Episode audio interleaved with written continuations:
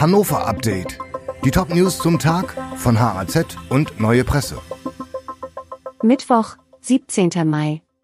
Teile des Weiße Kreuzplatzes sollen für den Autoverkehr gesperrt werden. Die Stadt Hannover will den Weiße Kreuzplatz nördlich des Hauptbahnhofs umgestalten. Dazu soll ein Teilbereich für den Autoverkehr gesperrt werden.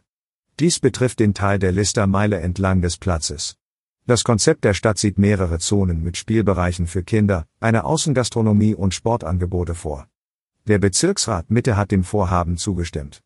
In der vergangenen Woche war ein ähnliches Konzept auf dem Raschplatz umgesetzt worden.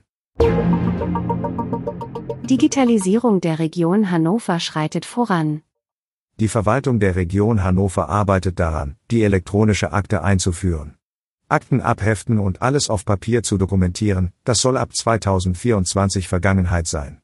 Dann sollen Angelegenheiten wie Führerschein oder Bauanträge nicht mehr in Papierform erledigt werden. Das Ziel der Region sei, lästige Behördengänge für die Bürger so weit wie möglich zu reduzieren, sagte Cordula Drautz, die Dezernentin für Finanzen, Gebäude und Verwaltungsentwicklung. MHH Kita ist eine der besten Kitas Deutschlands. Die MHH Kita Campus Kinder hat beim Deutschen Kita-Preis den zweiten Preis und 10.000 Euro gewonnen. Die Kita setzte sich gegen 667 Mitbewerber durch. Sie kam als einzige aus Niedersachsen ins Finale.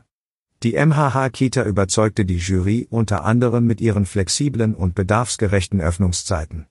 Die Kita ist auch am Wochenende geöffnet. Wir sind überwältigt und freuen uns sehr über die Wertschätzung für die Arbeit unserer Fachkräfte, sagte Kita-Leiter Martin Fulst anlässlich der Preisverleihung in Berlin. Zuwachs bei Solaranlagen in Hannover.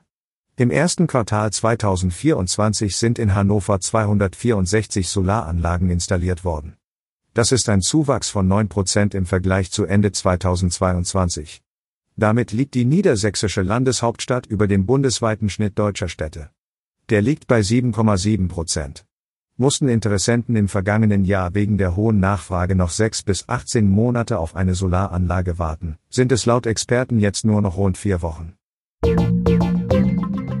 Die Redaktion für dieses Update hatte Sönke Lill. Alle weiteren Ereignisse und Entwicklungen zum Tag ständig aktuell unter haz.de und neuepresse.de.